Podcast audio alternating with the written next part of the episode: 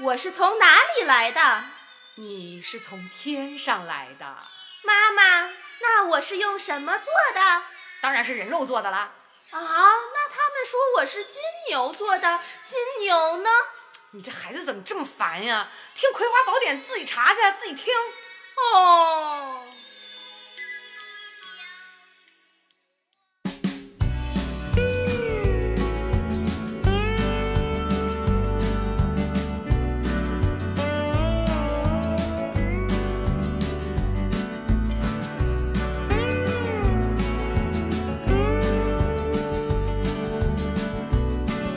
Hello，大家好，这里是《葵花宝典我是你们的主播 Infree。我是娃娃，哎呀，今天我们又请来了一个嘉宾，最近咱们的嘉宾真的是爆棚，全都是专业性极高的，都咱干们的货节目硬输出。咱咱俩的节目就指着嘉宾了。真是我觉得我，来对撑的 对对对对，越来越要退向幕后了，大家剪剪片子得了。但但是是这两期节目，说实话也是越来越耐听了。哎，对对对对对，我们今天请来的嘉宾呢是一个特别有才华的，女子，呃，对，然后特别的貌美，然后特别有干货，对，呃对很有才华，是然后对自己会写会创作。当然，是的她也是的是一是位的妈妈。嗯，对对对对，咱俩最近也跟妈妈比较有缘。还真是，我我我听说啊，这是写这个武侠这类小说编剧里面就最准的，是在知乎上还有那个有一个叫招文大赛，排名也非常靠前的。呃哦但是都盖不了他最准这一这个特定。是的，我们有的时候就想蹭 一蹭，为什么说它啊准呢？看看呀 对我们今天请来给大家请来的那个是我们的一位好朋友，也是占星师，也就是大家俗俗称这种看星座、看盘的。对然后是呃秋池老师，给大家打个招呼吧。欢迎。啊，大家好，我是秋池。对对对，先。先先先把贴片儿那个贴在前面啊，大家去豆瓣儿、知乎，然后还有哪儿起点是不是？嗯，不是，主要在豆瓣和知乎。哦，主要在豆瓣儿和知乎啊。秋池，关注一下秋池，秋天的秋，池水的池，哎，多么美丽的名字，一听就是写武侠这种大生。这这个名字是有什么？就是他是就是怎么因为你怎我么想起星的？盘里缺水啊。 哦，我觉着跟我那那个迷信程 度哎也呦，差不多了，真你知是，道吗？咱俩这资深迷信爱好者啊立刻不这么不资深对呀、了星盘这个也会在乎这个五行吗？星盘也是有的，啊对对，嗯金木水火土也是有的。哦，是吗？是的土象星座、水象星座哦嘛，，对对对对对对对对对，哎，不是分四类吗？那个。不不，它分法不同，然后就是呃，金木水火土这个是有分的，但它没有像中国那么严格的说啊、我缺这个元素，我就去带这个元素元素的一些饰品什么的。哦这个纯粹是我个人觉得，哎，就随便取这么一个，稍微的靠一下这个平衡一下能量吧。哦，好懂了听懂好了。听好听。那嗯除了这个星盘，你是这个专门的会研究，那像这个补这个水，用这个名字是。比如说一些中国的传统的，像周易啊、八字这些，你也会相信吗？还 是嗯，我之前也研究了一下紫微斗数，但是呢，就是哦嗯，就是最终还是选择了这个西洋占星，就是因为认为它的那个理论体系是比较完善的。哇塞，这还有理论体系呢，很真好是奇打开了我的认知。我一直觉得这就是嗯，不能说的那两个字。哎咱咱俩其实都算是这个资深的迷迷信信大爱好者， 但我咱俩侧重点其实是不同的嘛。对对对我是偏中国这边什么周易啊、六爻啊，然后八字啊、嗯这种比较多。对，但那个 Infree 呢，就对星座从来都是，我觉得到了痴迷的程度了嘛，也差不多有一点儿。我是觉得有的时候看那个很多就不是预每每周都会有星座运势预告嘛，每个月啊每年都有，就看。我觉得有的时候说还挺准，特别说那些好话，我就觉得最准。哎， 但但我的看法是这样的，我觉得那些星座运势啊，就有一点儿什么套谁身上都好使的感觉，哎，有有有，就真他也说不出什么，就是。每个他不是就十二种人，或者就十二类人，十二种运气，对我觉所得以这是你不说可有能的有这个体系，它就像一个学科一样，我就觉得好像又没有那么专精似的。但这个对这个体系到底是怎么来的呢？哦，嗯，我我觉得可以先说一下那个你们认为星座运程这个事儿，因为嗯我自己不写星座运程，啊、我也是认为这个事儿意义不大，但它呢也是有一定的依据的，就是。它它是以你的太阳星座为、嗯为参考去写，而太阳呢，就是我们这个几大行星当中，个嗯人星盘里的这几大行星当中最重要的部分，所以多少你会有一点感觉和感知。就是这个类型的人，他是在这个类型的人，他一定有这个公信的，所以他至少说他就博一定的概率嘛，就是这个概率的人他会感觉得到，啊，所以他还是有一定的依据。但是如果说往精细了说，那基本上这个就是个娱乐占星的一个范啊畴。就看看玩儿对对对哦。对，再加上他的那个话术方面，他也会比较考究，就像你讲套在谁身上都差不多的这对种，呀对啊他那你就会感觉，哎，这个好像也还行。这些看星座运势挣那么多钱，是不是理亏？我刚想说， 挺骗的吧？脸好大呀，好意思吗？嗯但是说实话，这个可能我认为，因为我不靠就是占星来为为生嘛，所嗯以可能我就。呃，不会去太在意，但是有一些他他是专职做这个的，他可能还考虑需要一个年度，就是我一直有在发这种新闻，哦明白了你就回来看，明白了什么的可能有这些方面的考虑。它只是它的一部分。但是学术价值确实是没有什么很大吧？提到学术两个字，我都想打开知那个知网看一看有没有这方面的论文了。我突然就比较好奇一个问题哈，就是就是我自己的感觉。你说我以前对星盘星就是不能说星盘，就对星座的认知，比如说我只知道我自己的太阳星座是巨蟹座，但后来也是因为这些呃星座所谓的运势才知道哦，它里面底下有一个备注，就是对你要参考还还要参考自己的上升星座，所以就是。能不能请金池老师跟我们大家说一下，就是这个西洋占星这一套，它是它的这个大概的一个体系和和，包括你刚才也讲到行星对每个人的作用，我们稍微也能感觉出来一点儿嘛。对就是它这个科学性是怎么来对对对对论证的呢？ 嗯，嗯，就是占星这个，它有也有很长的历史了。这个占星的历史的话，其实现在网上也基本上都能查得到。它最早就起源于呃两河流域苏美人那个时候。我是为什么把这块儿记得清楚呢？是因为爱在西元西元前嘛。哦啊就周杰伦，对对对对对对，对歌。然后呢，我我其实是一个对这些历史知识不太记得住的人，但是我都记得住，就是因为它就是起源于那个、那个时候哦。那在后来就是，呃，巴比伦的时候的有考古发现嘛，就是发掘了很多块儿，写了就是这个叫什么，呃，占星预言的那种石板子，嗯然后就就证明那个时候的人他已经会通过观星来预测一些事情。哎嗯其实那个时候呢，它比较简单，就是哎，这个星什么星出来了，可能到什么季节了，我们该收获了，嗯它都是一些这些层面的、跟自然相关的一些观察经啊，验。明白。但后来它在一个非常重要的科学理论时期呢，就是从那个毕达哥拉斯。那个时候哦他是说了有就是三方四正这种概念，就跟三方四正是什么？三方四正就是在这种他可能比较懂，娃娃可能比较知道我只听过七正四余那个，这个你们都在说什呃不么一样你说？的是从毕达哥拉斯我就觉 得 我呃我跟你说，还是从一开始什么苏苏苏梅什么什么两河。就没听懂过， 学渣又这样是我学简单来说就是，嗯、从毕达哥拉斯、柏拉图和亚里士多德，其实他们都对占星有贡献，就占星体系有贡献。啊嗯哼这点可能就好多很多人不知道了，真不知道因为咱们现在看到的星盘是一个圆盘，对啊不对？这个叫本命盘。嗯那原来观星只是有这颗星、那颗星，嗯它并不是一个盘。对啊那这个盘当中，大家还知道有很多的线交错，对啊对对有角度，对啊对对有的是个长方形，有的是可能没有对对对对封口那种对角三角形，有的是正方形，都不一样对，。特别像个函数几何，对对对。我从来都放弃那个图的，就是真的看着。我只看底下文字。对，所以这个就是占星里面它这种相位，其实它就跟数学有关系，哦就是它跟数学有关系。哦，果然是函数几何。对，柏拉图呢，他提出了这个元素，嗯就是几大元素什么什么的，这个元素的概念，他认为灵魂的组成就有这些元素，这个元素的概念又运用到了占星里面，所以占星盘里又分了元素，你看有相位了，有元素了，有相位的时候也就有宫位啊什么的，然后再加上嗯，就是亚里士多德的这种嗯天文学方面的贡献，就、就是哎去分了，就是说他那时候认为地球为中心嘛，然后怎么对对对这个星怎么排，离我们远近怎么样，哎，哦这就开始慢慢的完善出来了一个星盘的雏形，就本命盘的雏形，然后这一个圆，这些星在哪些地方，这就有了一个雏形了。在哦后世的这些、呃，又有一些文学家呀，就是一些反正伟人吧，他们就开始又进一步去完善这个体系，所以到现在为止呢，就是占星就已经发展的比嗯较的呃完善了，而且它就有这个发展的轨迹可循。而中国的这个，像我研究的紫微斗数啊，哦我知道紫微斗数是那个方的一个，对，它是方盘的一个一个然后有天宫格儿嗯图一样，然后它的心也更多，对但其实它的核心都是一样的。比如说，在那个西洋占星里面，太阳就是水星和金星都不会离太阳太远，对吧？嗯所以它可能就在同一个宫，或者是左右这个样子。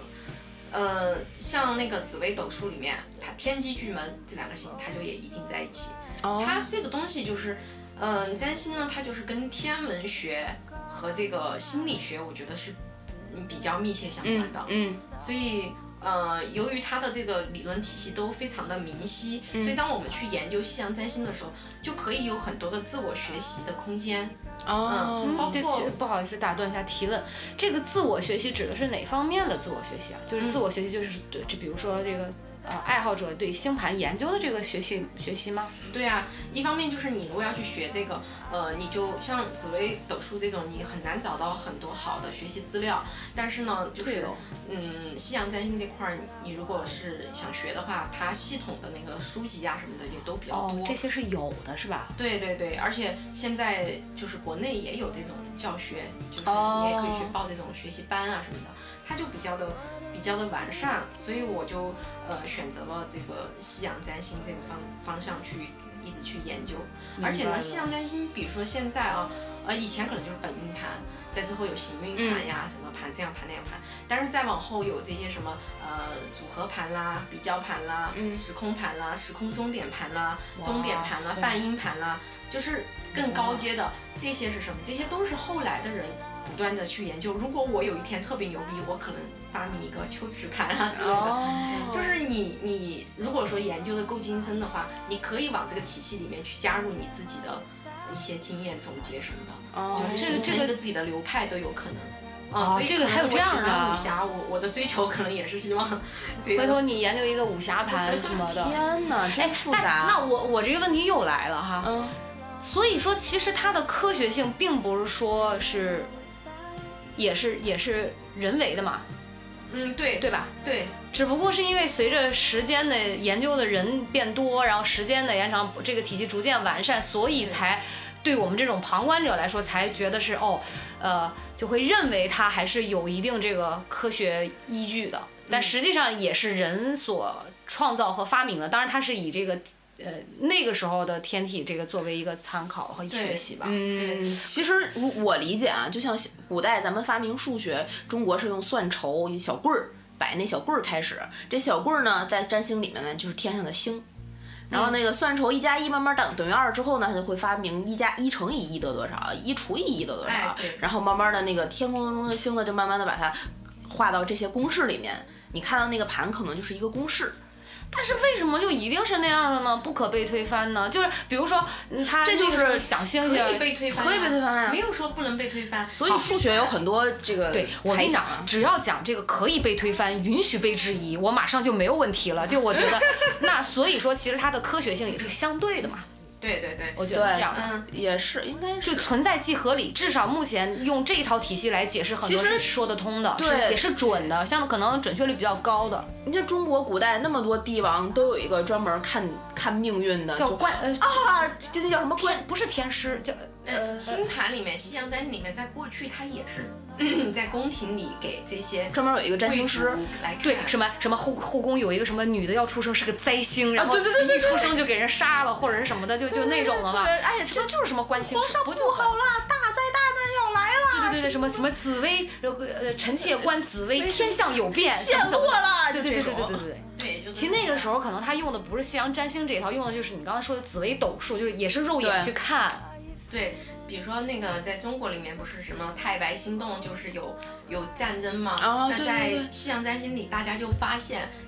这个金牛座它就跟战争有关哦系。我你吗？是金牛座它，所以这个东西就很有意思嘛。金牛座它是金星守护的，但金牛座不是固执又踏实吗？对，金牛座它是金星守护，它代表着这些美呀、爱呀、什么哦的。哦，是我啊是又没有又有哎爱，对，包括对自己领土和财富的一个一个重视啊什么的。啊我哦对它金牛同时有代表着警察和战争。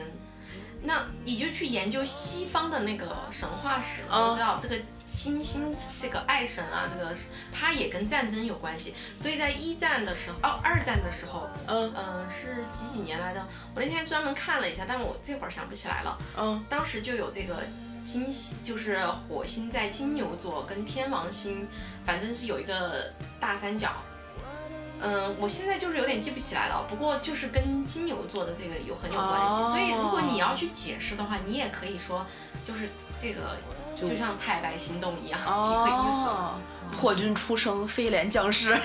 这个意思。哇对，塞，你你这都这有吗？有飞啊，飞廉是那个紫薇斗数里面的。对对对对对对对，哎，这好多玄幻小说不都这么写吗？刚才听老师讲，我又有一个问题想问啊，嗯，这个关于相位。包括什么？这个你刚才讲的什么大三角？就比如说它只它只会形成大三角吗？它不会形成什么长方形吗啊？，当然会它啦。不会形成什么圆形吗？就是它不同的形状一定是代表会有不同的事情发生吗？或者是是一这样的大事件就这就种是相位呢，它其实就是这个行星跟行星之间的一个角度嘛。然后大家知道这个黄道嘛，黄道上面这个星都是这么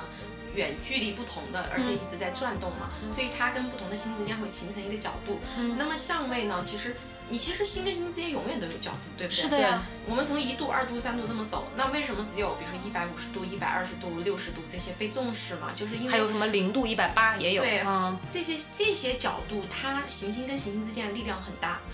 它之间的相互影响很大。哦其实现在就是近几年，就也不是近几年了，近几十年的一个这个终点盘。终点盘就是它就是说两颗行星之间，比如说我和你之间的是一个角度，一个一百二十度。嗯我们本来只看这个，但是我们这一百二十度当中的这个终点，这个中终间的那点个其点实也会起作用。这个终点它是虚的，是个虚点，这个中间没有星，对吧？嗯但是如果我这个终点和你这颗星形成了角度，你就会受影响。这个就是有哦，本来来就可以理解成本来跟我没关系，但是对实际上你们俩的相位对我反而其实有很大的关系。对，但这个已经是属于高阶占星里面会去研究的东西了。就大感部觉嗯分占星就是还是没有把这个纳入考虑到。但是有的时候哦我看有一些人的盘的时候呢，呃，我也会去瞄一眼他的这个终点盘，就是你会知道哪一些星它其实在潜在的受着别的星的影响。这就就就比约克天体物理了，嗯就是他的那个。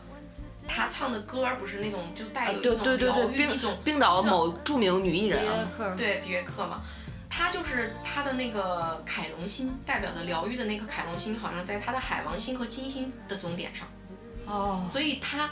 嗯，海王金星，当他有这种就是唱歌的时候，这个细微的影响，唱什么类型的歌？你怎么不是摇滚？你怎么不是嗯呃、嗯流行？嗯你为什么是这种嗓音这种？感觉的歌，嗯那就是这颗小行星凯龙星正好在它哦金海之间的这个终点上。那所以说，像王菲，她的歌声好听，肯定她，你看八月八号狮子座，肯定可能她的某一个。呃，那个她出生的时候，那个星体之间也可能也可能会会有这样一些一个关点，就系就是就是就是一个天生的歌者，可能对就是很会唱。对对对，像这种嗯、艺术啊，就是搞艺术的这种，比如说嗯、歌手啦、演员哎啊呃演员啦、跳舞的啊，这些都是其实在星盘上有比较明显的一些特征的。其实各哦行各业都会有一些这些，就是比较明显的特征。所以说，你看还是啥，就是，哎，这这个星盘就是在你出生的一个瞬间，作为一个基本盘，就是那个时候是固定的，然后再看。呃就就像说这个每年的运气啊，或者是这个流年的这个影响，再看那个时候的一个变化，星体之间的变化，对吧？对对，所以还是星体跟星星体之间这种互相的作用，其实我觉得对也是一种宇宙间的磁场。这就是天体物理嘛。对对对，你看那个天上的月亮，它都会影响我们女性的这个生理期对嘛，对对对，对吧？它就所以是它就是会影响人类，包括涨为什么潮、降潮、潮对汐你的什那么时个候引出力生，，这就跟天上的星星催你，在那个时候，你你就是天体这种磁场。我的理解就是它，哦就在让你这个时候，你这个胎就成熟了，你就得出来了。这这一刻你出来的时候，天上是什么样的，星星是什么样的布局，它就是跟你这个哎人那这我个有跟一八个字真的有异曲同工之对妙。我，我就有一个问题，就比如说在紫微斗数里，就中国的占星师们他们去看的时候，紫微星是这一颗，比如说是 A，那么是不是对能对应到这个西洋占星里面这个 A 星是某一颗星？它这个是不是因为天空都是这片天空？是它都是有这种分类的，但是不能严格的这么去对，因为星的星的量不同呀。你紫薇多少颗星？你你那个这个星盘里多少颗星？这个数量不同，但你可以大致的划分， 比如说这个代表着嗯，呃去外地去国外，那在这个西洋占星的星盘里和在这个紫微斗数的星盘里，它肯定都会，比如说一马宫啊什么的，这种它就有一些变化，嗯哦这就是这样来的。哦，就其实那是人嘛，可以就那对些，事儿啊。呃也是也是吃喝拉撒睡嘛。对呀、就都那些事儿。那我我不是说有问题哈，因为就是在说到这个我们出生的一个瞬间，那个天体整个行星的布局的时候，嗯，那我也会在想。这跟我们的八字其实是有异曲同工之妙的嘛。嗯，那所以说，就像因为八字是你出生之后，它会用你先天的这八个字，然后来根据你的大运流年来推算你可能会发生什么事儿，然后你的运势如何。嗯，那人怎么改呢？其实说白了，你的命对运如何，还是就已经就在是那自你由出意生那志一到底刻有多少对决对对，策的已能经已力？经是注定好了的。哎，这让我想到现在特别火，刚上映那个《信条》，就是自由意志到底能不能决定命运？对，不过你知道吗？如果按照刚才这个秋竹老师说的这这个理论，我们顺着想哈，是先有这个就就是这个天体研究出来这个发现，然后人去观察它，只是来总结对吧？或者是对研究嘛。但是我们出生，其实你人跟天体之间这个关系，我们太渺小了，嗯，所以它那个宇宙间的磁场的能量是非常强大的，甚至影响了这个人本身。对，那所以，你说我们现在说的那句话就是“我命由我不由天”，就是我我要改变自己的命运，我发挥自己的主观能动性，我去努力。感觉就有点痴人说梦哎，我觉得这个好像你，因为你永远没有办法冲出宇宙，是的，对吧？你你可能永远都会在这种力量、磁场力量、无形的这种力量那我加们持到和底影在响努之力下什么呢？对啊，也就是说，不管我们怎么努力，我们可能还是逃不出那个框架，或者说你可能会努力，也是注定你就是那种会努力的人。嗯，这个你也可以这么理解。但是这个呢，我还 曾经也专门写过一篇文章，就是讨论就是命运这个东西，嗯，到底有没有？嗯，在占星上它，它还是现代占星啊，尤其它是非常强调自自由意志和那个个人的主观能动性的。哦哦但他也说了，星盘呢，它就是相当于你的命运的大地图，就好比是一个中国地图。嗯，呃，但是你所知道的部分就是一个北京地图，你就知道我在北京，我我我就这点儿一亩三分地儿，但其实你的命运可能已经延伸到很远，就是你可以抵达的地方是很远的。那星盘就会帮助你去探索你可以去到的地方，但是探索它也有个边界。嗯，呃，我就这么说吧，命定的部分，就比如说你你的命里不是一个特别有钱的人，嗯，那你你再怎么努力，我们要承认你可能都没有李嘉诚那么有钱，你都没有马云那么有钱，嗯对吧？嗯这也是现实。那么你比如说我给人看说，哎，你最近财运会比较好，嗯，如果你是一个卖鸡蛋灌饼的，那可能就是你这两天会多卖几个，你比平时的收成好一点。嗯所以它是一个相对的概念，对它对不是一个说你财运好，好就好到我是比尔哦马盖上就茨变成了。嗯哦马云了，那不可能。对，所以还是有一个框架在那儿。但是我们为什么要强调自己去去要去做这些努力呢？嗯你最近财运好，你是卖鸡蛋灌饼的哦，我就躺在家里，我就不去卖鸡蛋灌饼了，我财运好呀，我等着呀，那不可能有。啊，所以说，人为的这个努力好像就是一个。在大地图之上的一个基本的你人要做的一个事儿，你不是说对对对你躺在那儿，对对那那可能就给你直接判个死刑得了，就是就人活着是没有意义的。对我我理解就等于说是在这个地图上，它告诉你前方有一片树林，然后你的运要来了的时候，天老天给了你一辆自行车，但是你得自己蹬过去， 哎，对对，哎，对不对？特别 贴我切。我插一个不不是题外话啊，嗯，之前就是也是一个看八字比较准的师傅嘛，然后再给老吴看，他举了一个例子特别形象，因为我当时问他的问题是是所谓这个风水哈，我说风水对人的这个助力，就刚才说到这个问题，我突然就明白一个点，他说是这样的，你看你就像人在跑步，嗯，当你好运来了的时候哈，就是就顺是你风你对你这个风你就跑得很顺，就当你是逆境的时候，或者你运气不好的时候，然后呢，你所谓调这些风水啊，做一些这个助力的东西，这种外界，它仅它会它会起到一个什么作用？你本来就是逆风了，你这个阻力就很大，它甚至会让你停止，对吗？如果再有这种所谓的助力这样推你一把，其实你非常容易摔倒。啊，但是如果你顺风跑起来的时候，有这种所谓外界的缓步力量稍微给你一改善、一一加持，它会推着你可能跑得更快。就比如说你原来穿那个，把你的球鞋给你换一换，原来你是穿了一个单层底的鞋，你可能换了一双专业跑鞋，或者是在跑道上有一双钉子鞋，那你就会跑得抓地力会更好，会跑得更顺畅。所以说，他说所谓这种什么这个风水啊，有一些东西，呃，适当的你要看自己的运气是在什么时候，它只能做一些外部改善，而并没有办法从根本上转变。嗯说你把你的坏运改成对彻彻底底的好运，对对那对是不对可对能对的。这个我特别认同，而且我一贯都这么说。我认为好，就是这个趋吉避凶的方式，就是当我知道最近运气不好的时候，我就在那儿待着，就低调一点啊儿。低调一点儿别折腾比如说我我哎，昨天出去开车跟人蹭了。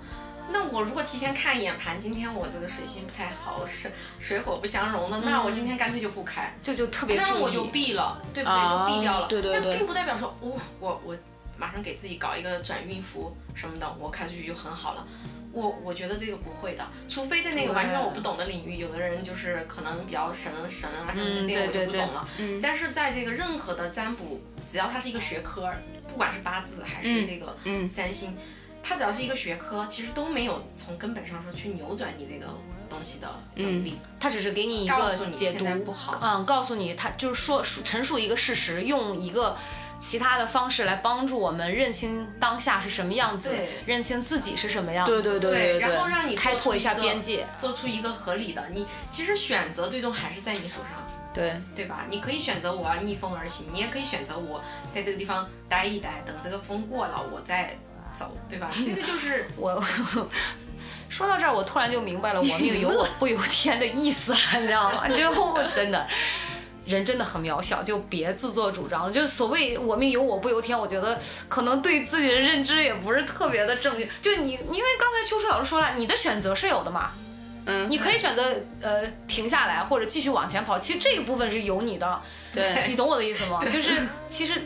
我们只是把它夸大了说，哦这部分是由我的，这是我的命，其实不是，其实你的命运的大整个的底色哎，和你基这调就是那你样这的。样让我就想到了，就是在这个古代基督教里面，就有一种流派和学说，就是说这个上帝不是说这所有的人都是受苦受难的这个子民嘛？那有一部分人能上天堂，有一部分人能下地狱。然后他这种流派的学说就是说，你谁上天堂，谁下地狱，是在最开始造世界的时候就已经被造出来了的，就是已经说好了的，你要上天堂，你要下地狱。那么为什么人们人们还要去做善事，让自己去上天堂呢？就是因为人不知道自己是上天堂的那个还是下地狱的那对个。，所以说我们真的很这是渺他小的那个流派学说，就是你的自由意志和你的决策能力到底是在哪儿呢？是在你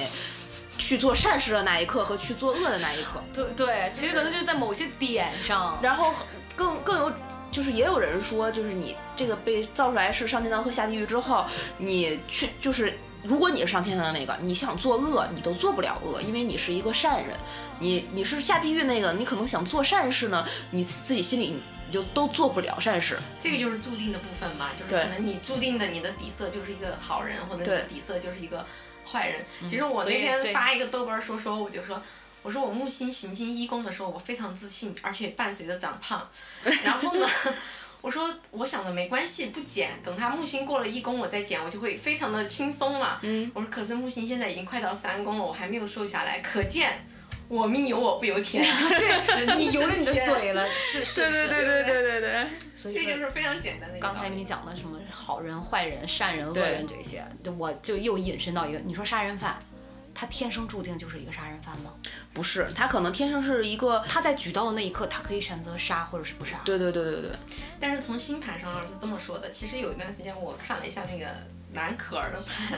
然后啊蓝可儿哇，这个案子我跟你讲，真的，我我哎真的跟关注大了家好跟多年也了。啊跟各位那个嗯就是比较初级的网民普及一下，蓝可儿是一个，就是大家可以去网上搜蓝色的蓝，然后可以的可，儿子的儿，蓝可哇儿，然后他悬案，对对对，他在电梯里出现了一些就是很奇怪的、没有办法去解释的一些行为，最后变成了悬案，是这么一个对事件。简单的这个很行多为年以前，对他这个行为包括，比如说他把每一层的电梯都按了，包括、嗯然后来回探头探脑啊，对，然后看啊包括在电梯门门口没有人的时候，他在那儿瞎比划。然后呢，因为监控没有声音，所以导致后来那个 FBI 在侦查这个案件的时候呢，都以推推断啊，他是这个服用了精神类的药物，然后有说是被鬼上身的，因为哦，什么都有。对，当时那什个么说法都酒有店是有着好像一两百年历史的一个酒店，那儿出过非常多的命案，包括呃谣传黑色大丽花也是死在那个地方，黑色大丽花也是属于这个呃全球啊十大命案的之一。可是其实黑色大丽花那个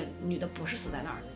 嗯，就啊是对这就个说这个悬案案的一意出，思就各种说法都有。所以对今天有请秋实老师给我们就是解读一下。蓝可儿这个呢，就是因为我这个人也是特别的 迷信，不叫迷信，就是很好奇这些。对 对我我也也很很好好奇奇。对对对对对，然后我当时看他的盘呢，其实他就是一个典型的，他的精神压力非常大，而且就是很明显的会有那种精神分裂的症状。啊所以你说这个东西从盘上看不看得出来？看得出来，就是你比如说一个盘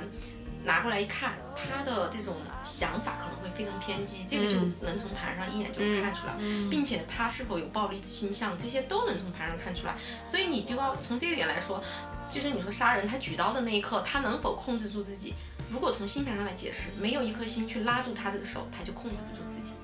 那如果他的嗯心就是要让他砍下这一刀，那这个东西真的不是由他自己主观能够控制的。我觉得我们又把自己刚才的理论逻辑给推翻了。那所以说，我们所谓的人的自由意志怎么发挥没有这啊？个就是我刚刚说的，就是哦好像刚刚没说，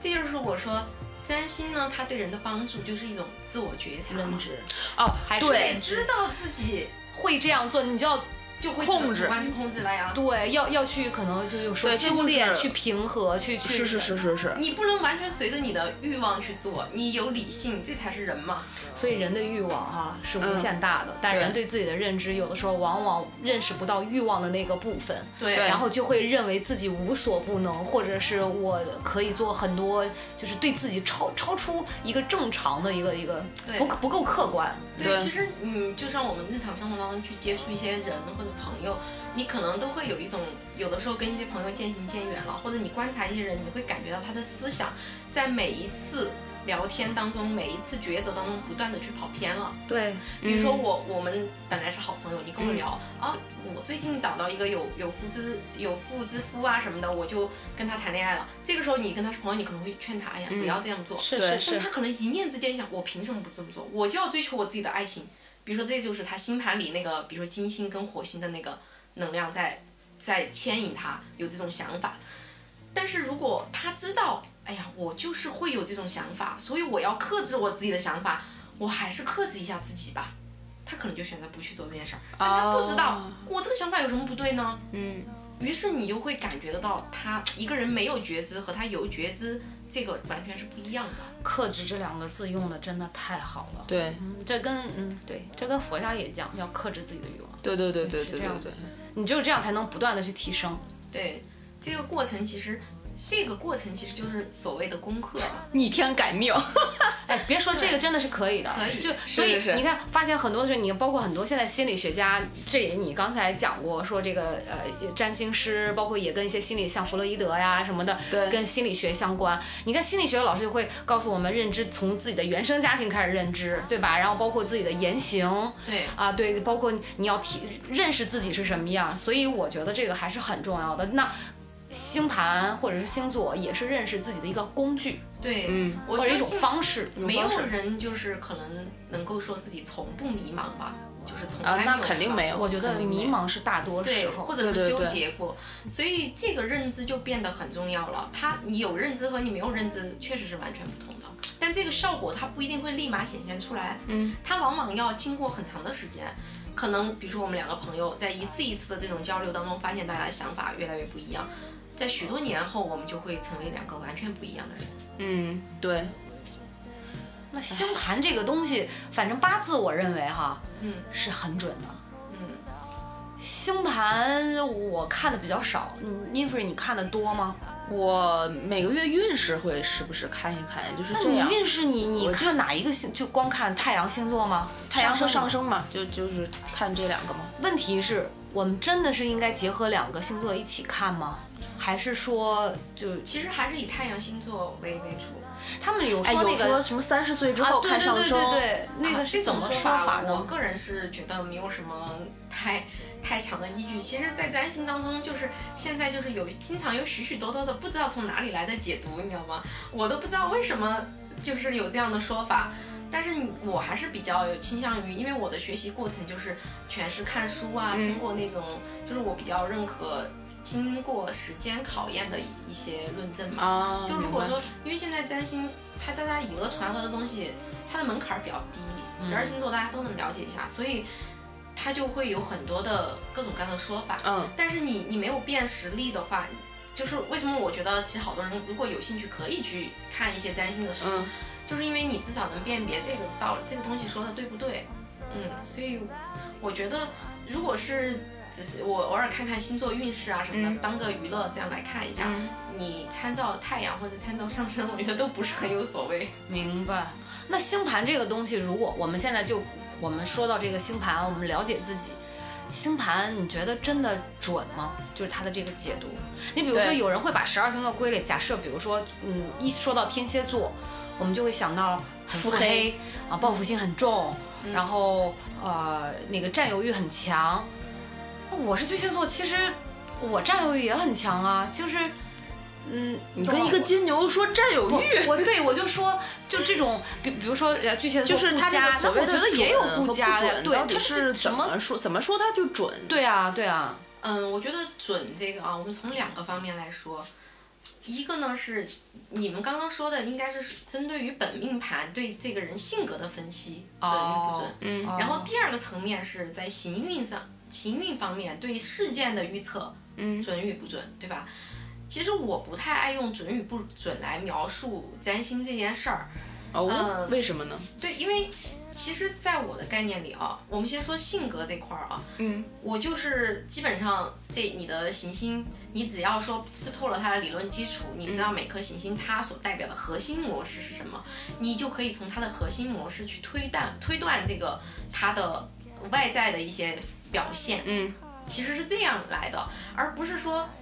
嗯、你就是这样，你就是那样。那每个人就像你说那么不同，一方面是因为我们一个本命盘是有很多的行星在参与，嗯就像我炒一盘菜，我不可能只放盐，我只有咸的味道，我肯定还有味精啦、还有辣椒啊什么的，这些调料的比例成分不同，都会导致我这盘菜的味道不同，对吧？我们人呢就是那盘菜，所以嗯绝对是不可能说从太阳星座完全去评判一个人的。那这盘菜，我如果说拿到这个调料表了。我一下就知道你这个辣椒多，那你肯定是一个很火爆的人呀、啊，哎，就类似于这种，你知道吗？所以它其实是一个非常简单的一个理论，就是当我知道你这些行星的分布是怎么样的，宫位的那个行星聚集情况是怎么样的时候，我就很容易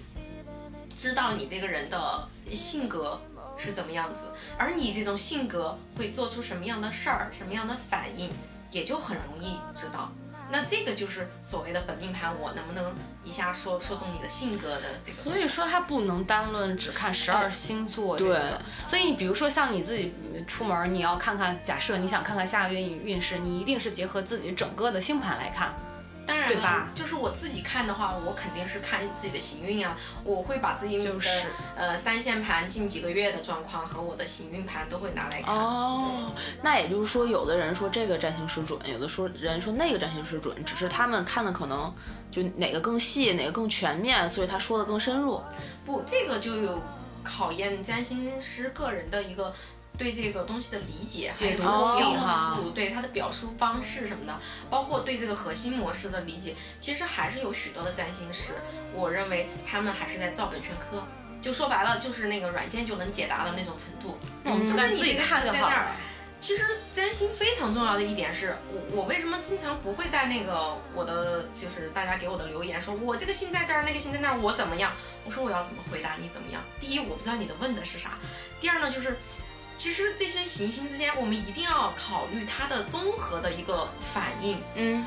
比如说你这个星在这个点，它带来这样的特点，但是我那颗心对它产生了影响，嗯这个影响是怎么样的？这个很重要，我不能光说这个心在这儿，它就是这样的。那我跟机器人解读有什么区别？那你就直接在网上一看，对吧？嗯哎，有些地方哎挺像我的，哎这个地方不像我，那为什么呢？你就得知道为什么，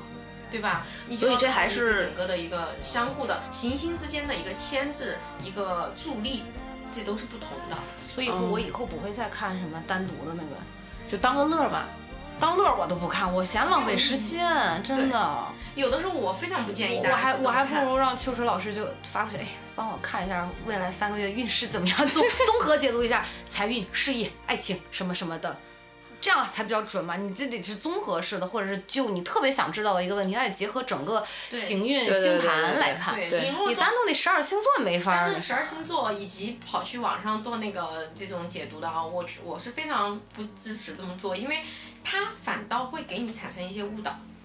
心理暗示，对心理暗示。你要是啊往对好的方向上去暗示，那说不定还有一点儿积极正面的作用，比如说化化险为夷啊等等。如果这个心理暗示要看到心理比较脆弱的人，看了一句这个话不太好的，可本来不破财，可能都要破财，或者是对发烧感冒说你喉咙痛什么什么的这种。对，而且你也错失了进一步去了解你这个事情背后的一个嗯成原因的机会。所以我觉得。就是大家还是应该用一个比较全面的哈这嗯种方式，不能说随大溜儿，只是看看。你要是说纯玩儿不往心里去，那也无所谓。哎，那嗯这个就就牵扯到下面一个问题了，我就特别想知道，如果我真的还是对我自己的命运和我自己以后这个星盘的样子，或者我现在的这个样子，希希望能够知道更多，我应该去找一个什么样的占星师，怎么去问，呃，我才能就是更贴切的去知道这件事情。你可以像我一样淘宝奇门遁甲，是吧？出出俩，你知道吗？就这梗过不去了是吧过不？去了，过不 去了。我我我胆子特大，我之前就是奇门遁甲，我是要问事儿，你知道吗？因为有的时候我虽然。觉得这个事儿，嗯，能成或者不能成，可是就还是会有点自我怀疑。那我一定要，比如或者是六爻，或者是这个奇门，我要就这个事情，在未来三个月，比如人为的一些能不能有一些转变，或者是如果顺顺其自然的话，它会是一什么结果？但我胆子特别大，就包括老吴，包括 i n f r e 都说你怎么敢淘宝呢？哎，老吴经常你又从哪儿认识的？不会又是淘宝吧？ 我说怎么了？他说你都不知道人家准不准？我说我不试一下，我怎么知道人家准不准？我试一下不就知道了吗？对哎哎经常回头不我也知道开个店，你就找 我来试啊。有好多就是我胆子可大了。来找我咨询的人，他们之前都已经找过很多咨询师去咨询了，我也觉得挺奇怪。我说那你还干嘛浪费这个钱？对他们说私信哦，是我吗可能看了你的文章啊，或者什么，觉得哎有不一样的一些见解地方，对，然后所以又会找我来。嗯，看，其实我是比较欢迎那种那种咨询者的，因为我觉得他是有非常有动力，真的想要认识自己，嗯所以他会去反复的求证这个事情，对吧？他比如上一次他觉得别人没给他讲清楚的地方，他就会又拿来问，而不是仅仅只想说，哎，你给我看一下我这个工作能不能成。虽然啊，占星在这些事件的预测上面非常准确，哦，是啊吗？对我我可以这么说。那我非什常么时候能准确？找到下一个工作？一会儿私下我对们对看一我们得看，开，我什么 时候什么时候改找读一下一个男朋友改？读一下，改读一下。我我有的时候呢都会觉得，嗯，啊，我我平时不给朋友看，我也不告诉朋友我在就是做啊占星的咨询。他们可能跟我比较熟一点的人只知道我有这个爱好嘛，嗯，但是我就是基本上不给朋友，就是因为给朋友看的话，你看到了觉得很明显的不好呢，你你会没法张嘴说，对我懂你。啊啊，我懂我懂我懂。你看，我给我秋实老同师事就看是了一接着下你刚才说问问男朋友的事，就没法说，是吧看不了，啊不能说行看不见，一片白茫茫太。太挫败了。对，就是而 且嗯对对，还行了。自己的事儿，特别重要的事儿，也很难保持一个客观。嗯比如说对我看到这事儿，我就特别希望这事儿能成。那这个星盘解读，就是如果不说我乍一看就是不能成的样子，我就会去挖。我说这个其实也不，我再研究研究它的核心模式是怎么样的，它可不可能，它有没有可能是别的，然后就表现不愿意方式呢信。我跟你哎讲，不对甘这心，都是人不的甘心，不甘心。对对，我特别我特别有这个理解，因为就是我认为我不多少甘心会一点点紫微斗数，然后给我们同事看的时候，一看就是一个小三儿的命，要怀不开怀孩子，我就不不知道怎么跟他说。对我最近就特别是有一这回还是怕对方会接受不了。对，所以我非常不喜欢去看吉凶，因为我嗯觉得看吉凶这个就有点，就有点怎么说呢？人家讲透露天机啦，或者怎么样的，我觉得这个东西确实是不太好。就是你对别人也不好，对自己也不好，因为对别人你不想给别人说，但是最后如果你没跟他说，那你身为朋友，如果你跟他说了，说不定他还有个心理准备。对，你如果不给他说，他会最后会不会怪你呢？那那你我有们没有告诉他一些规避之法？比如说，你就没有规避之法，我也没有解决办法呀，对吧？所以这呃，个就说事情白了，我就是现你在的星盘的就地证图明上没已办经有法一片撒哈拉了，你再种多少树，它就是撒哈你拉。种下也活不了，那水也南水北调也调不过去，这真的是无解。不，我的确是有这样的事儿，有有这种所以对所以有挺这为样难的。那所以我们到底现在应该就不爱看吉凶，我非常不爱看这种，就人家直接问我，哎呦，这事儿能不能成？尤其他特别在意的那种事儿的时候，我我一般就算看到不太好的，我也会说的特别委婉，就是能够去自己调整的部分调整。如果不能自己调整的部分，呃，我就会宁愿选择不说，我宁愿他最后说，哎，你这个人不准啊，或者怎么哎样，不准就我觉不得准准无不所无谓所谓，嗯对。但是我仍然不不想，就是，哎呀，我觉得有点造口业嘛那种。嗯，是这个事情，嗯，对。所以那我就们是属于那种类型的。那我们就是想知道呢，那该怎么么提问呢？就是怎么去对啊问到正确的问题，或者是怎么读懂占星师给的一些解呃描述或者是语言呢？我觉得首先是这样，要想得到正确的答案，或者是这个贴很非常适合的答案，他一定要问出正确的问题。嗯，你不能问的特 low。嗯，对吧？或者问的占星师都觉得我怎么回答你呢？就是对，或者是确实有很多人不知道怎么问，嗯因为那个就是我会有那种业务，就是提一个问题，我给你回答，嗯任何问题都可以。那大家就会说，那我怎么提这个问题？我什么时候能其实发财可以很简单，你可以说我什么时候能结婚，我也能给你就是说出来，然后你的情感大概会是什么样子。但是呢，我在这个过程当中，我一般其实看一下行运，我就知道你什么时候有感情会发生，什么时候没有，可以三句话就完事儿。但是我仍然会去仔细的检视你的本命盘，看你的情感模式是怎么样的，你如果遇到的伴侣大概会是怎么样的，你有没有可能错失这一次的机会，就是从这些方面去给你解读。那么在问的时候呢，我觉得有一些人他会，他会问一些。明明非常简单的主主观选择，你知道吗？这就有点儿占比星如依呢赖了。比如说，他说我那个在国外学习，现在马上要毕业了，嗯，他先问了我，比如说，呃，留在国外合适还是国内合适？我说，哎，国内更合适。啊，他说那我还是选择回国。我说，嗯，他说那我几月份回国比较好？我就心想这。这个东西就是你可以任何时候你去选择你几月份回国，没有那么大的影响，因为大面上决定就是你在国内会比较合适，甚至你不去主动选择，可能都会在某一个时机非常的适合去回国。这种第一呢，特别细微的事儿就没有必要问；第二呢，特别主观选择的事儿，我今天中午吃点儿啥好呢？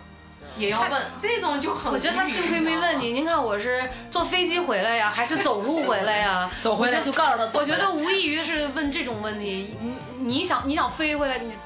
也可 以游回来都行。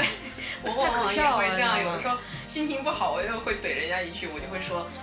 嗯，随便你了，这个你有什么必要问我嘛？就是这种的话，我觉得就是会嗯比较、不要问比嗯较就是好主。观上的不要问，就可以对问一些比较客观的，比如说可能跟这个流年或者大概运势，比如说对我比如说我我是未来从三三个月财运怎么样，或者对是流年的部分可以这对样问，对，然或后者是你也我可以再换问一个什么样的工作会比较好。对你也对吧可以所以说问我这样我的现在的这个情况啊，就是是怎么样的？就是占星有一点，我我我觉得是这样，你一定要给占星师呃最好更多的提供你现在的信息。如果哎你提供的对多，会非常准。而之前我也遇到，仅有一个啊，就是这种咨询的人，他会说：“你先帮我算算前世。让我去，呃对对对，”很他多会人就希望来是考验你是否准。我说：“那他把这个谢谢当我不占解卜我也了不是算命的。”我就直接会这样回答。嗯，因为我认为他就并没有真的去了解这个占星到底能对他这什个么话一说出来，也并没有让你觉得很尊重你啊本人，对或者是尊重这件事儿。对吧，但是我并不生气，我只是觉得这种我没有意义去浪费我的时间，嗯对不对？对因为嗯，这种的话就是他他还是把这个东西当为一个啊、就纯粹的测吉凶，他没有任何一点说想要了解我自己的这么一种嗯对这个不动行嗯动因在，那我是没有必要，因为我去做占星咨询啊，就是接这种咨询的话，最早的这种动机还是希望能够以自己这个学识能够给别人提供一些帮助，因为我自己是深深的得到了这个益处的。我是一个就是年轻的时候就很迷茫，这么一个经常想的有很多的人。那么我通过占星的这个钻研和学习，我越来越了解我自己，嗯而且确实我感觉到很多的好处。那我希望把这个东西能够运用起来去帮助别人。是这么一种动因。所以如果说你只是来算个命什么的，我觉得你就去淘宝呗，对吧？很多地方都可以算嘛，对吧？然后试一试就知道怎么算了嘛。对所以，嗯，像看感情哈，也是很多人喜欢问嗯的。对，看感情的话，其实也很容易看出来这个人对你是否有感觉，或者有没有可能这种的。嗯，呃，你就可以问说，哎，他对我是什么感觉？那我们可以通过两个人的比较盘，看他对你是什么样的感觉，是一种哎像朋友一样的、嗯很友好的、欣很欣赏你的，还是说会在你这里得到一定的呃动力，还是说他的情感能在你这儿得到一种呃安放？这不同的模式，哎，就我很提一个容易问看出题来啊，就说感情这件事儿哈，你跟这个男的在一起，难道感觉不到他是不是真的对你好不好、爱不爱、喜不喜欢，或者是这个还要看？对呀、其实这个就是很，我之前也说了，我说这个这不是一个东西很其实感性的问题吗？对，但是我们还是要承认，在感情当中，很多时候它介于这种可能比较模棱暧昧两可的之时期，间对，嗯我觉得这种情况对一般，你知道会出现在啥吗？就是有一方会特别想得到另一方，嗯，但另一方呢，可能回馈的不是很明确。对，然后也并没有特别让对，就是求测者能够感受到，说我就特别想跟你在一起，嗯，对，他会有一种哇，这个人到底对吧？有可能比如说暧昧期或者是单恋的这种，当然肯定是这个人求测者特别想要一个结果，对，其实而就且想问是能不能在一起，我觉得还不如就直接问能不能在一起。对，这就是可以这样问，就能不能在一起也可以问，就是说我们会可以解读两个人的比较盘，就会看到他对你的感觉和你对他的感觉，以及你可以做一些什么让他给你增加一些好感，哦因为啊这个比较实用知己知彼嘛，对哎这个比这较个实用，是对于那种恋爱小白就不知道该怎么做的，这个可以对对做一些什么能够投其所好，对增加对方对自己的好感度。对，就是一个方法论。当然，前提就是也得让占星师看看两个人是不是究竟适合在一起，对。这个也其很重实要。非常强烈的这种姻缘的这种盘啊，或者是恋人的盘，嗯，真的所有的盘它都有重要的行星之间的一个关系，嗯或者四轴就是上升啊、下降、天顶、天底这些四轴的一个呃一个关系，所以。说白了，就是真正的那种婚姻关系或者怎么样，真的是命中注定的，就是两个人就会在一起。我一会儿要把老吴的盘掏出来，哎，我跟你让邱说，师给看我对比一前下。段我主要是时间想了解一下这事儿。我前段时你说间给我们同事看了一个紫微斗数的盘，也是就你像你说的这种命定的，特别牛逼。她和她男朋友在同一年的同一个宫格里一起动红鸾，就势必要在一起。对，嗯，呃，你说到这儿，我对我跟你讲，就是人家说能成为夫妻的人哈，嗯你会发现他的大运走势会非常的相似，对对，呃，会很就是很近，包括两个人就从那个像像八字来讲，他的喜用神，嗯，有的是一样的，对对对对，或者是两个人呢特别互补，嗯，对他总之他不会是一个说你用你的我用我啊的，说那完肯定全不搭不行那嘎肯，定就是是你所谓有这的种缘分，千里姻缘一线牵，就这个一线啊，就是真对真的眼睛看不着、闻不着的这种，嗯很玄妙，就你知是道吗为什么很你玄会妙在千百种人、千百个人里面，哎，就觉得他顺眼，肯定所以会有原因。所以上次那个秋实老师不是帮我看过那个嗯盘嘛，嗯然后。我觉得一会儿完事儿有一个问可以再题，我看看们只我的对对对，我们值当细致研究一下这个问题，就是可以跟大家说没什么。我明明是要在三十五岁的时候或者三十六岁的时候才动婚，嗯，你当时是简单的说了一句，但是在我三十一岁的那年，我的确是动婚了。一会儿完事儿咱们可以讨论一下这个问题，我就觉得挺诡异的，你知道吗？啊，就这也是属于一个可可能能老吴嗯在的力量更大，就把你请走不了。不，我觉得也是处于一个我命由我不由天，但有可能是这个呃个人能量或者是维度在某一个可能那个时间段有了变化，对，它那个磁场可能就是宇宙中的磁场对你的影响力没有那么大了，或者可能在那一个瞬间它是就是 out of control，就是你脱离了那个。掌控有可能啊，当然是一点点，也许但它那个一点点的能量对于个人来讲就会很大，可能就足以改变一些什嗯么，或者是也许有些其他相位的影响也说不定。对，其实，在占星里面，就是经常也有人在问我说，我有没有正缘？哎，啊有对一个对对人问种桃了花问了我一个问题，我就是很哭笑不得。他说，如果我这个人本身没有婚运，就是没有正缘的嗯这种运，但是我遇到一个人，他有这种正缘，我与不，我与没有正缘的人走入了婚姻，怎么办？其实我就觉得这个很无语，为什么呢？因为我们在占星里其实没有什么正不正缘的。嗯啊，对一会对儿我可以对，给你们详细解释一下这个问题啊。呃，然后说他第二个就是，如果你与这个人已经有了事实的婚姻关系，那你们必然就是有这个强连接的。是的呀，对，对你就没有什么与错误的人他会，错误的人他也是一个某个程度上讲，他也是一个正确的人。对对，它也是你的一个缘分之一，就你们对必然要走到一起，这个是对，只是说这个其实比较有建设性的是什么呢？就是比如说两个人他就看星盘，因为很多夫妻都会去做这种心理咨询什么的。就非常容易看到你们俩之间的问题的根源在哪里。比如说，打个比方，我们俩的比较盘，呃，金星、 月亮都很合适，但是我的冥王星刑克了你的月亮，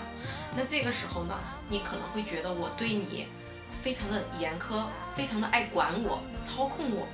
这就是我们的一个矛盾。比如说，呃，女方的月的冥王星刑克了男方的月亮，男方的就会觉得你真的是管我太多了，我们俩就是这样爱吵架。那这个时候，如果我告诉他，确实是你的问题，你女方的问题，你太具有操控性了，在这段关系当中，那你可能就会刻意的去改。那也有可能，比如说男方的这个呃水星呐、它比如刑克了对方的月亮什么，可能这个女方就会觉得，哎呀，你这个人太唠叨了，你就爱给我讲大道理，我就不爱听。这就是，其实这个才是现实生活中很多人会有的状态，因为没有对什么盘是就是啊完美的一个合盘，没有嘛，没有对吧没有没有，那肯定都是有重要的，可能我们俩金月相合，我看你好，你看我好，但是我们就这个水星不行，金月相合，就是金星和月亮都很合，对哦嗯吗？对，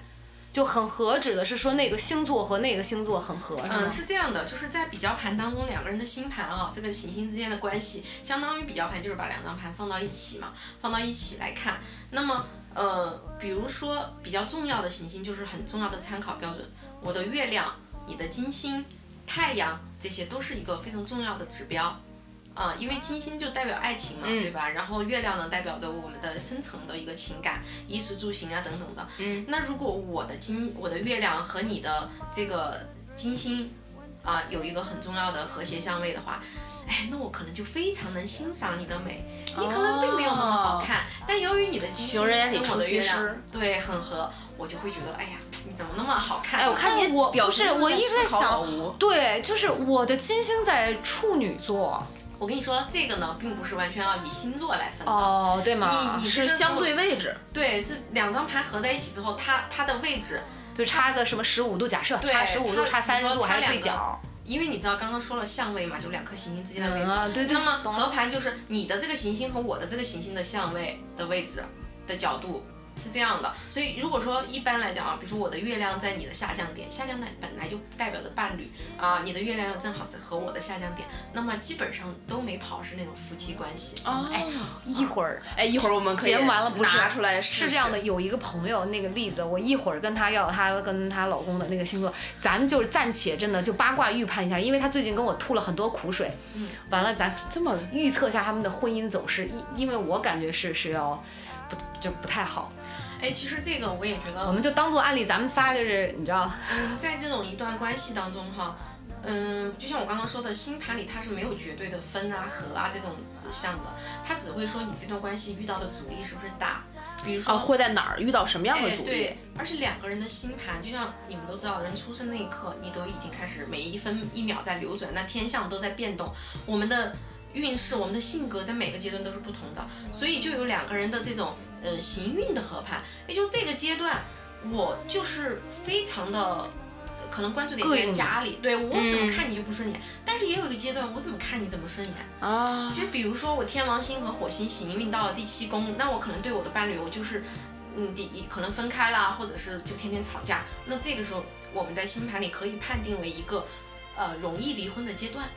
但是，并不是说你就一定会离，他只是容易离婚，不是说你们对必肯定会离婚。嗯对，并不是说你一定会离婚。那如果你的主观意志够强，你就是一个我决坚决不离婚的人。有哦些女的嘛，对吧？她会嗯说，对对对对我对怎么地都不离，无论我。你开星盘你就会知道，她无论这个多么糟糕，她男方可能出轨了或者怎么样，但她都不会选择离，这个也是人定胜天的部分，你知道吗？也是，就是这就是我为什么到了撒哈拉，但是我带水了，我跟你说也没治，我就见过那种铁有一方铁定不离，但是就一定会离。嗯，这个就所以当然他那他可是能取决于双方，取决于对双对方，取哦他决于不是双说方某就是嗯一方。另外一方可能他的又意志力很强，所以这个东西就是呃，尤其是对于关系，因为它、嗯它并不是你个人能决定的，嗯所以对于关系，我们可以我可以认为说它的准确度准确度的话，肯定又要低一点，嗯，因为毕竟还要取决于另一个人他的决心，他的一些所以可能看合盘是相对来讲要比看一个人更加准确一点的，准确度要嗯对高的。至少说解读是你你们两个人的一个关系，你们俩相处的模式，以及你们什么时候会遇到什么样的困难，这些都能够很很明确的呈就是呈现给你。但是你能不能扛过去，能不能应对，哎，这个东西就要看不好自己说了。也有个很有意思的懂事儿，嗯了，就是我也是给我一个朋友看盘，他呢，就是我看了盘之后，他自己是个女孩儿，我的朋友，她会有很明显的可能会出轨的一个征兆嘛。哦，真的是什什么东西看出来然后会呢出轨啊？他，我跟他说了这个事儿，我说你呢就可以注意一下，克制一下了，对吧？对对对对对，然后呢，我就看她的老公的盘，哎，她老公的盘呢，就是有一个很明显的，就是可能会被情感欺骗。哎，我当时死活没想到这个情感欺骗的人可能就是他，你知道吗？啊我就是一门心思跟他讲，我说你要把你老公最近看紧一点，他有可能在外面勾搭了别人，但是别人会骗他哦，怎么怎么样的这些。哎，到最后的时候我才恍然大悟，你看这两张盘是不是很微妙？嗯，她有可能会出轨，而她老公有可能被人骗，但是都指向于不是，就是结果是彼此。哎，对呀、这很有可能就是彼此。但是这个事儿，我就是觉得我很搞笑，我都过了很久我才反应过来，就过了很久，他才跟我说，是我哎其实，嗯、你说的真的很对，就是我其实现在已经有一个，嗯、有可哇产生这种可能关系的那种苗头了，我哇就塞非常的在在压制这种东西。那而且就已经产生了欺骗嘛，就瞒着对方什么的。我说啊还是挺准的，还是挺准的。对，你要说准不准准，但是但是你要说我，我给他的解读可能就不是那么准，因为我一直在说把你老公看紧一点。 我觉得今天因为讲的啊，咱们跟大家分享的都是一些比较怎么说呢，一些呃，从从占星的起源，包括它的发展，没有举出，没有跟大家像一些其他的节目那样去讲说，哎，巨蟹座怎么怎么样，对对对呃，摩羯座怎么怎么样，没有讲这种特点。我觉得咱可以给大家找这个我们都认识的一些名人，咱咱来看看他们的盘。就我比较，咱也八卦一下他们的这种，比如什么情感啦、子女啦、事业啦。你是有多八卦？ 哎，因为我有一个人是特别想知道的， 谁呀梁朝伟。哎呦，哎呀，你搜一下吧，哎呦让呃让秋实老师给看一看，因为我一直觉得，就明星因为在。就是大众面前那出现在荧幕上，他的其实是有一层很厚的伪装的。嗯，呃，有的时候我们听到一些八卦的消息或者是狗仔报道的吧，我们总觉得啊，能是这样吗？因为它反差太大了嘛，你就会觉得不会吧。但我这么多年看 看八卦消息看下来，我反而觉得哈。就有一些事情真的是真的，狗仔要比我们知道可能更多那些明星不为人知的那一面，对，所以我决定哎咱们就是投票。吧。所以我每次粉哪个明星的时候，你要先看看一看下我他要盘对不哦看对他？的盘，对我对哪个明星稍微有兴趣，我都要看他的盘，哇因为我觉得塞这你看看，我梁就朝伟啊很直有接能有啦知有道啦他是不是这么样一个人？是不是他现在表现出来一个人？ 这种哎拿拿盘一，一九六二年六月二十七日，但是时间不知道。我搜个们盘，时间是这样的呢，就是呃，一般我们不知道时间，我们就会设中午十二点。那中午十二点，它的那个群星呢，一般它太阳一定是在天顶区域的，因为这个出生时间导致的，所以它的宫位呢是不准的，它的那个四轴的落点也是不准的。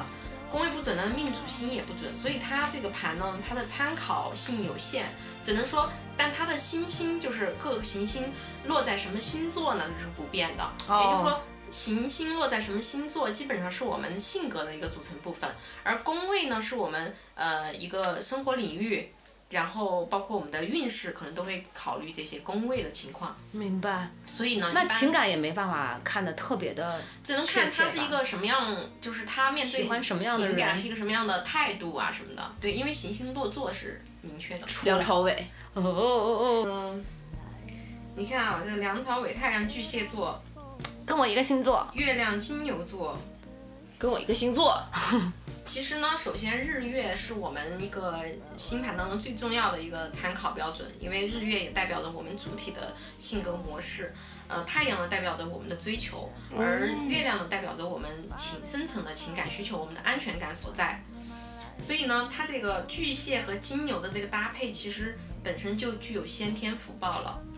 哦因为星盘里也是有业力星座的。哦，嗯，哎，上次你讲过，像呃土象星座好像就比较多，像哦摩羯、处女吧。哎、对，呃，摩羯其实不是，然后处女座是，呃，嗯，双鱼座好像也是。哦然后呢，哦哎，这个有点这个掐了，因为双鱼座我得查一下，我有点记不清。就双鱼座，没事如果在没事在在太阳星座的话，也是嗯，不，他就说本身处女座啊，比如说他本身就为什么叫业力星座，就是他这个星座的模式可能就比较别扭。我我在豆瓣哎上处女座真的是太别扭了。对我专门写了一个十二星座超能十二星座系列，就是对十二星座的一个深度解析，也不叫深度吧，就是比较难在其他地方看到的一个，就是解读它的核心模式。嗯，比如说这个模式它就会比较的顺，然后它的这种，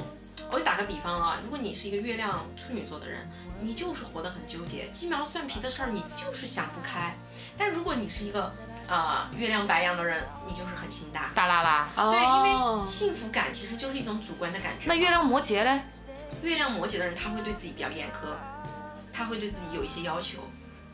我对自己有要求吗？ 你这这话问的就是没什么要 求。对 呀、我就好像也没觉得我对自己有啥要求。就要看你其他的行星呐、比如说你比较其他的行星有影响的话呢，呃，你可能就会在这方面就会弱一点。不过有一点儿哈，日常当中我觉得是这样，比如说我要是做什么家务活儿的话，我一定要按照那个步骤，然后我的标准去执行。所以你是月亮摩羯还是月亮处女？月亮摩羯啊，嗯，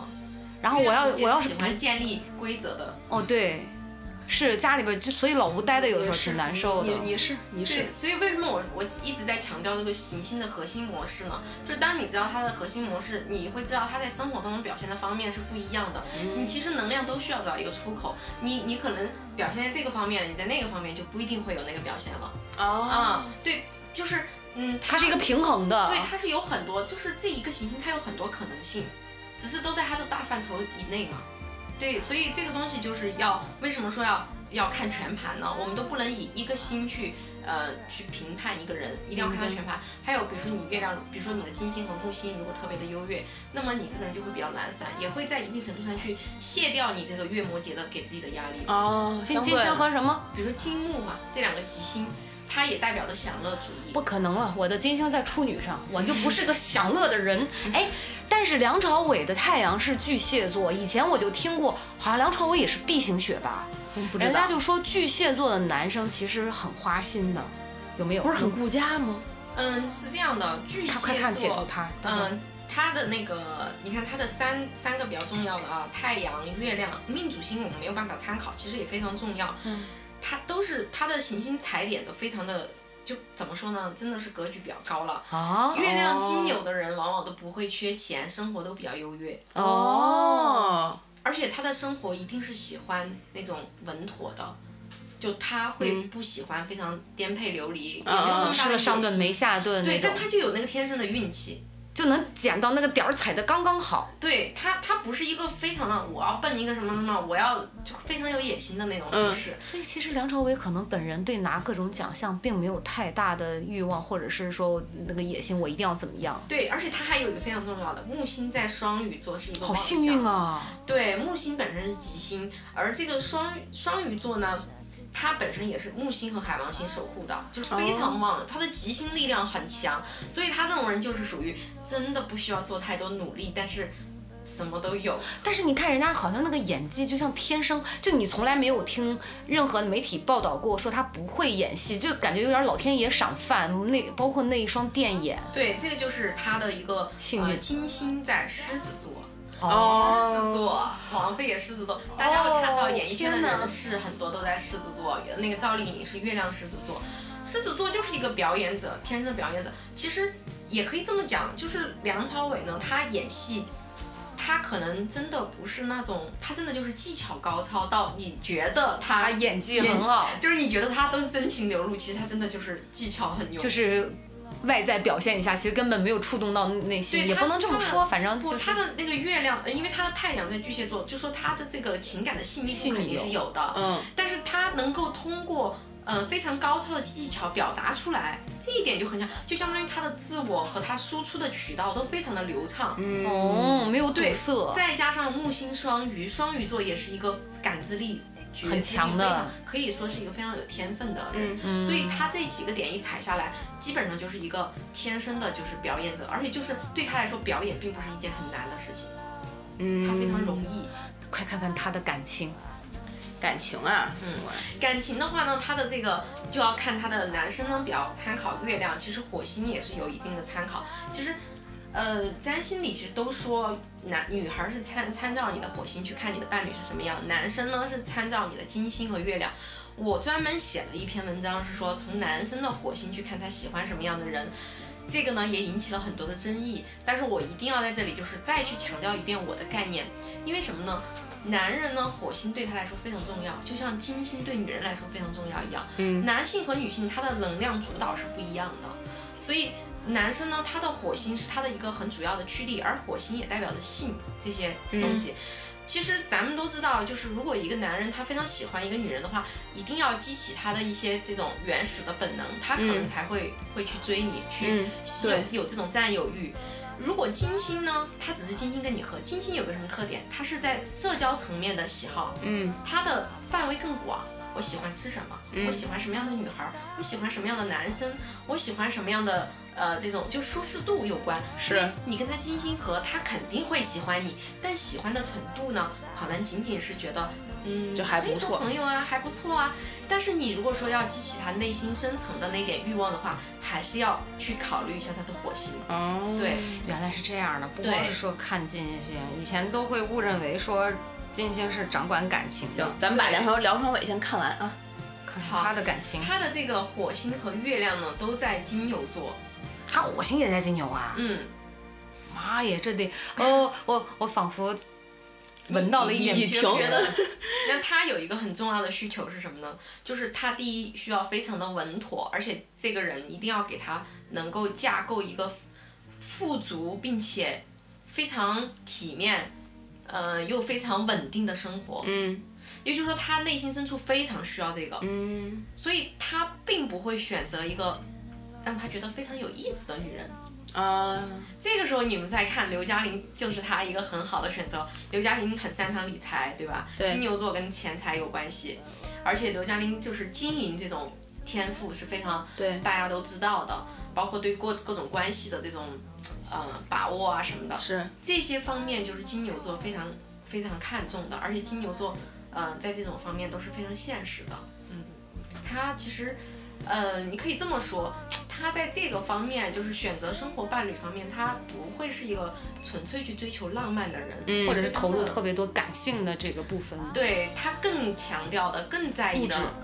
嗯，是这种物质以及这种生活的感觉，嗯，嗯，就过生活日子的感嘛觉那你看张曼玉也也也不缺但是钱你呀这么想啊，张曼玉就是她的生活态度明显是非常自由奔放的自在对做一些对自己喜欢做的事情，，对这种生活态度，从根源上，就是男人就是你火星金星能够代表好感，火星代表着他想不想占有你，而月亮最终代表他会不会娶你，哦，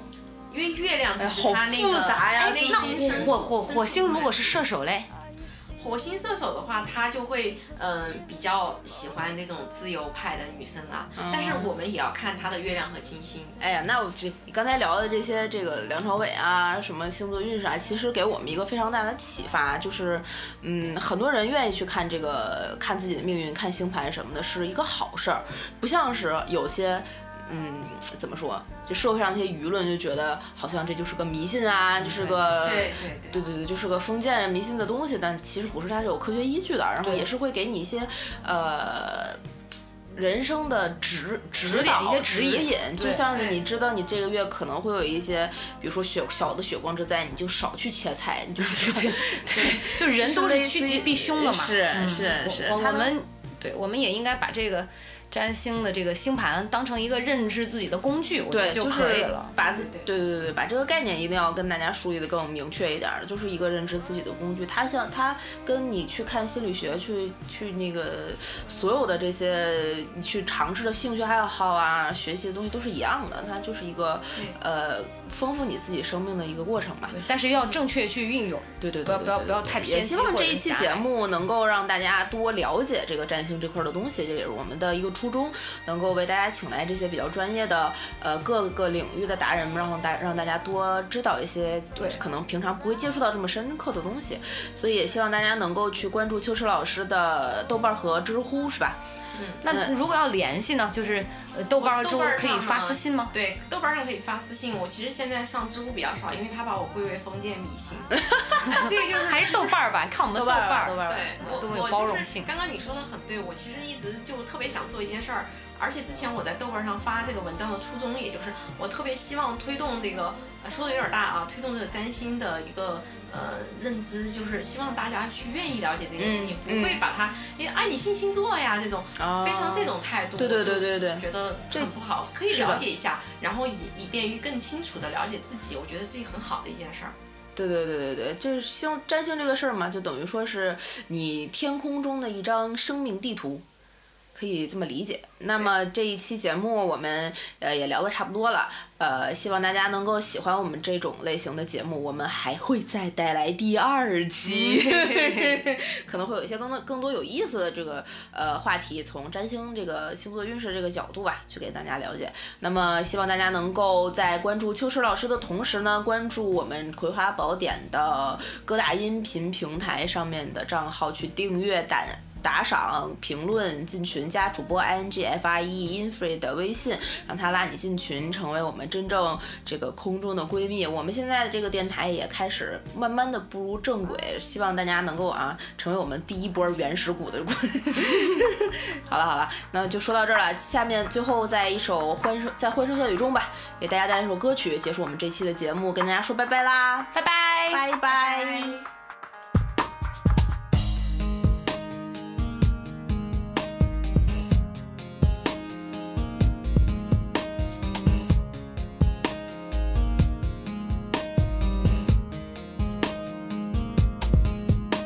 古巴与文王颁布了汉谟拉比法典，刻在黑色的玄武岩，距今三千七百多年。你在出场前凝视被吻的字眼，我就在旁静静欣赏你那张我深爱的脸。即使啊啊啊